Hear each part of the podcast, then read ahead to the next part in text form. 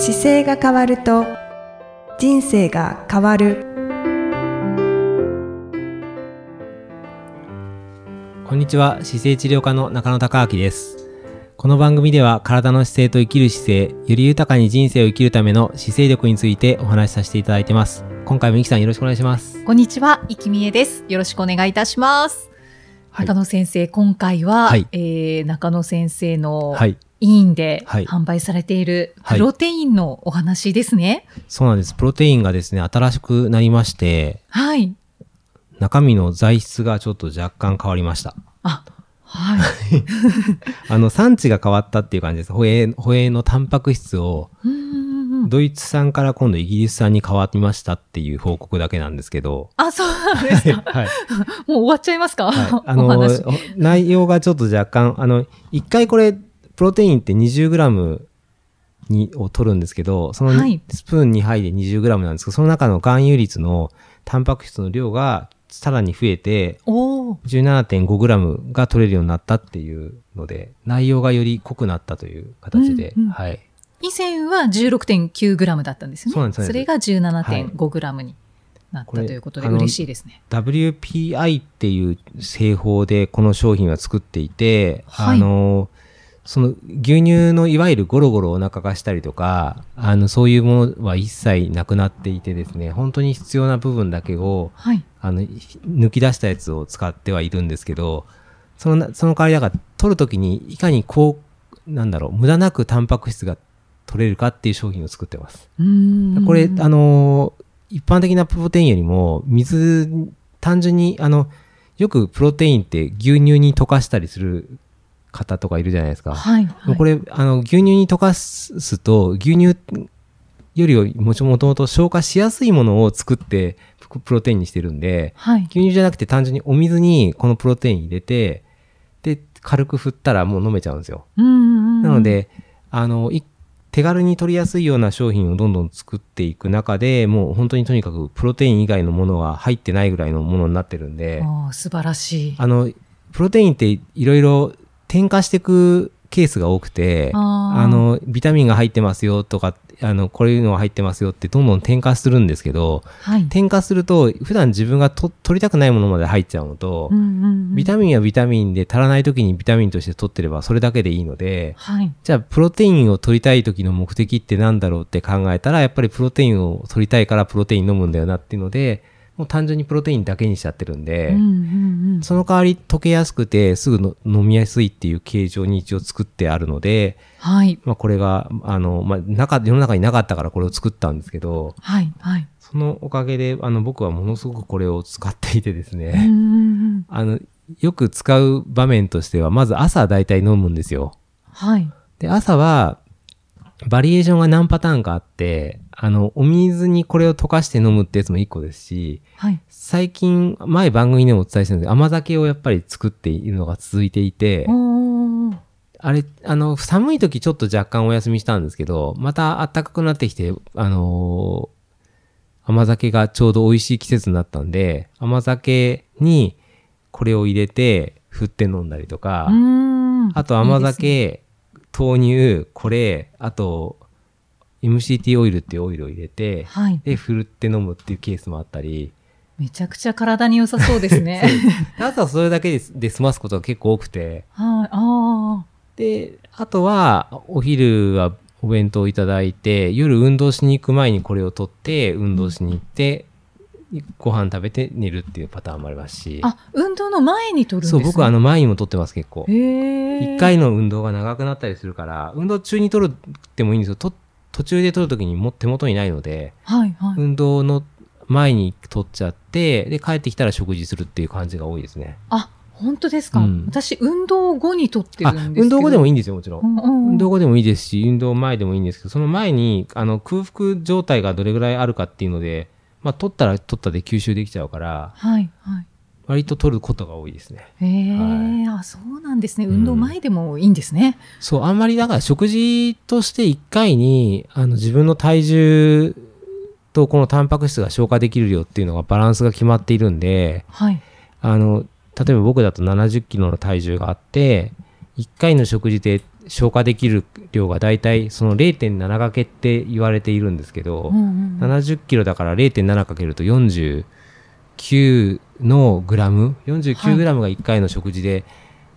消化できるタンパク質量とは言われているので、まあ、これうん2杯だと20グラムなんで、はい。その中の17、今度だと17.5グラムが一応これで取れるので、うんうんうんまあ49引く17っていうのが残りが食事で取れてればいいのかなと思って。でも食事全然取らない時だともうこの17.5グラムが朝朝の時に消化できる割合になってるっていう感じで、うんうんうん。なんか1日に必要なあのタンパク質量が、まあ、減らないようにしてる感じですね、い、つも、うんうん。飲みやすいですよね。そうですね、うんうん。であの年齢的には僕自分の息子も今バドミントンやってるんですけどあのバド運動してる成長期の子供なんかはやっぱりプロテインはどんどん取っていった方がいいので、はいはい。特にその運動しして部活して夜ご飯とかってもうとにかく体が作り続けるんではい。間間でどんどんどんどんと取れれば取っていった方が。体にはいいですし筋肉がつきやすいので、はいはいはい。それはおすすめですね、うんはい、あと高齢者の方も消化しづらくなってきて吸収しづらくなるんでそういう方もやっぱりこのタンパク質として取っちゃった方が取りやすいので、うん、そうですよね。うんなので飲むだけですし割とあのいろんなケースで使えるので、うんうんうん本当になんかタンプロテインっていうのは割と今の現代の食生活の中で、まあ、手軽に取れるあのお肉焼いたり魚焼いたりしなくてもこれ取れば同じものが手に入るのではい、確かそういう意に。味ではタンパク質を取りにくい時に取りましょうっていう手軽に取れますよね。で、私はあの筋肉をつけたくあて。でも絶対言いますよね筋肉の原材料だからはい、うんはい。なので患者さんと喋ってる時で一番使うのはやっぱりあの空腹時間が空いてる時に取った方がいいですよって伝えるケースとあとはいパンが好きな方とかは、パンとコーヒーだけでプロタンパク質ないことが多いんですよ、なのでタンパク質が自分の食事にどれぐらい入ってるかっていうのをタンパク質炭水化物脂質っていうこの3つが三大栄養素なんですけどはい。この割合を考えましょうっていう提案をしながらどれぐらい取ってるかっていう確認をして、うんでプロテインが足らないケースっていうのが結構多くて例えばうん日本のお食事だとご飯お味噌汁例えばそうですねご飯お味噌汁と野菜の煮付けとかだとはい。結構プロテインが少ないんですよはい、はい。で野菜は炭水3つのタンパク質炭水化物脂質で分けると野菜は炭水化物に入ってくるので、うんうん炭水化物がちょっと多めになりやすいのが日本の食事ではあるんですよね。なので日本の分かりやすい本当にご飯あの食事のせ日本食っていうパターンからご飯だけちょっと減らすとバランスが大体良くなるとは言われていてはい、はい。なので自然に食べ気にしないで食べていくと炭水化物がどうしても多めの食事になりやすいのでそうするとタンパク質の出番が出てきてじゃあプロテイン取った方がいいですよねっていうのでプロテイン取るとはいタンパク質が補えるので、はい、はい。割と日本の食事はこのプロテインは結構向いてると思います。ああ、ね、手軽ですし。そうなんですよねええ僕これはあの山本健一さんっていうこのプロテインを専門に作られてるあのトレーナーの方と一緒に作ってるんですけどはい。その方はもう20年以上前からトレーナーをされていて、うんあのすごい面白い方なんですけど震災が起こった時に自分の体力を生かすためには現地で助けなきゃいけないっていうのでもうトレーナー業を辞めちゃって、現地のの方たちを支援するためにそっちに体を持ってってはい。で事業をいろいろあの直したり助けたりしながら現地で生活されてるんですけど、はい。その中であの障害者施設に出会ったんですよで障害者施設のところで食品の工場があってそこに障害者の方たちが来てお仕事をしてるんですけどそこの仕事としてなんかプロテインを作るっていうことをしたらその売り上げが障害者の方たちに入っていくのではい。もうなんかもうちょっとそのうまい経済回るんじゃないかなっていうのであのプロテインを自分でこうブレンドしたものをそこでお願いして発送するっていう事業になってきてええでその社会支援という形をちょっとやってみたいっていうことで立ち上げられたので僕もそれをあいいなと思って応援したいのもあってそこで作ることになってうーん。なので、ももともとお知り合いだったんですか？えっとね、本当に昔、に20年、本当に20年前かな？20、そう、20年前ですね。20年前に、僕が、あの、ビジネススクールに、大前健一さんのとこ行ってる時に、そこで、山本健一さんの授業があったんですよ。何のタイトルだったか覚えてないんですけど、はい。ビジネスマンが健康が大事だっていうテーマを、僕が今だと自分がやりたいようなテーマを喋られていて、当時、パーソナルトレーナーっていうかトレーナー自体は珍しかったんですけど、はいその時にいかに大事かっていう話をして、なんかちょっと体使うワークやったりしてる中で、面識があって。でそこからですね。うーん、そうなんですね。で、当時は結構、今でこそトレーナーって言って喋る方はいるんだけど、当時全くいなかったんで、ああの、すごいね、もともと自衛隊に入られて、そこからトレーナーの世界入って。なかなかこう、勢いがある方ですよ。ああ。そうだったんですねで、。その方がもう自分がプロテインっていうを取り続けてて、ではいもうプロテインの説明した時に、トレーナーっていう人たちから来る質問が全然的を外しててう、ん。なんか何も分かってない人がいっぱいいるっていうことも、まあおっしゃってたり、ツイッターでも喋られてるんですけど、はい。それで、プロテインはこういうもんだっていうのをやってて、自分で、じゃあ作ってみようっていうので、集められてて。だから今も世界中の中でこのプロテインをどこでの産地のやつを持ってくるといいかっていうのは探されていて、その中で今回、ちょっと中野さん、ドイツから今度イギリスに変わっちゃうけどいい？って言われて、あーあいいですよっていう感じで変わったっていう話話なんですけど、でも、そのままプロテインが、彼があのいかにプロテインをどう取ったらいいかっていうのと、どういうものの方が体に入りやすいかっていうので、まあ一緒に相談しながら作ってて、うーん。あの、よくグラスファットっていう、あの、プロテインがあるんですけど、はい。と、今、プロテインってこう牛乳っていうか、牛から牛乳取って、その、本当に上積みの部分を、うん必要な部分だけ抽出するんですけど、じゃあ、はい。この牛が何を食べて育ったかがすごい大事ですよっていう、まあ、イメージがあって、僕も昔はグラス、あの草を食べてる牛が、のものがやっぱりいいとは思っていたんですけど、うん実際それをこう抽出してプロテインっていう粉状の形に持ってくる段階では、まあ、イメージはそうなんですけど、実際には全く変わらないっていうことが分かってきてるから、じゃあ、まあその商品じゃない、イメージはそうだけど、実際はじゃあ WPI っていう製法だったら、すあの、やっぱりより吸収しやすくていいよねっていうので、これ選んだりとかう、んうんあ、と、そうですね、そのプロテイン自体の中で、こう、小どういう、どういう状態が一番こう吸収しやすいかっていうのと、溶かしやすいかっていう作り方をいろいろ研究する中で、まあ溶かしやすくて、で、味も本当に無駄がない程度だけつけるにはやっぱココア味がいいですよっていうので、このパターンでココア味に今なってる感じです。はいもういろいろ考えて。僕、僕もな自分ではよく使うからだいぶ詳しくはなってきてますけども、さらにそれをずっとやってる方が、あの、一緒に考えてくれて作って、で、まあ僕は自分で使ってもと使いやすいので、はい自信を持ってお勧めしてるっていう感じの。本当ですね、はいあの、プロテインのプロですね。そうですね。ええだからなんかそういう意味ではいろんな商品が出てきた時に山本さんに聞くんですけど、はい。これってどういう感じですかって言ったらいや、それはあの僕もかつてそう思ってたけど、あんまり意味なかったから、い選ばなくていいと思いますよ、みたいな感じがよくあって。あと、あの、プロテイン、これ、あの、ホエイっていうものを使ってるんですけど、ホエイと例えばソイ、あの、ソイプロテインって大豆から取るプロテインがあって、はい。で、大豆とホエイとどっちがいいですかっていう話がよく出るんですよ。でうん天然のものだから、ほあの、ソイの方が、大豆の方がいいんじゃないかって思って、消費者として選ぶときにソイを選ぶ方ももちろんいるんですけど、うんあの、タンパク質の吸収率っていう意味でいくと、このホエイの方がはるかにいいんですよね。ああ、そうなんです、ね。もともとこれタンパク質を補いたくて商品取ろうとしてるから、だったら一番取りたいものを適切に取れた方がいいなっていうので今はこの商品になってます。なんかこの先変わってきたら商品変わっちゃうかもしれないですけど、で、あとは、ちょっと鉄がどうしても今取りにくいっていうことがあって、現代人が鉄が不足しやすい傾向にあって、はい。土壌に鉄があんまり入ってないようになって、野菜に減っちゃってるんですよ、鉄分が。が。それでいろんなケースで鉄ってエエラーを起こすんで、それで鉄だけちょっと入れて、ヘム鉄だけ入ってるっていう形状でこれ作ってるんですけど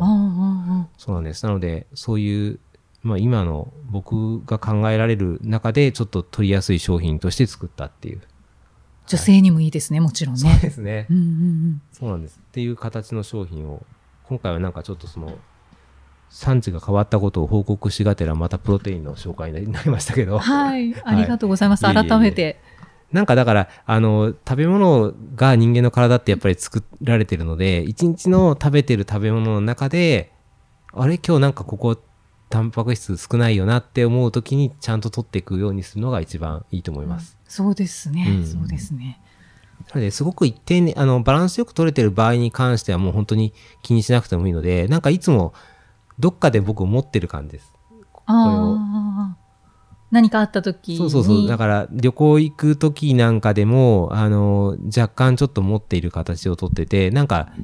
全然食べない時にはこれちょっと飲んでるとか、ああ、いいですね。もうあの、その時はシェイカーとか邪魔だから、僕普通にこのまま持ってって、あの、コップに入れて回す、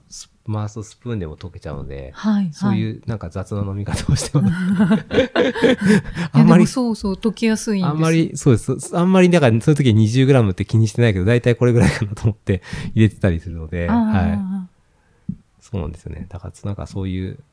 食品としてこう考えてもらうといいのかなと思ってます。はい、はいなんかプロテインってたくさん出てて、うんあのどれを選んだらいいのかわかんないっていう方も多いとはいはい思うので、は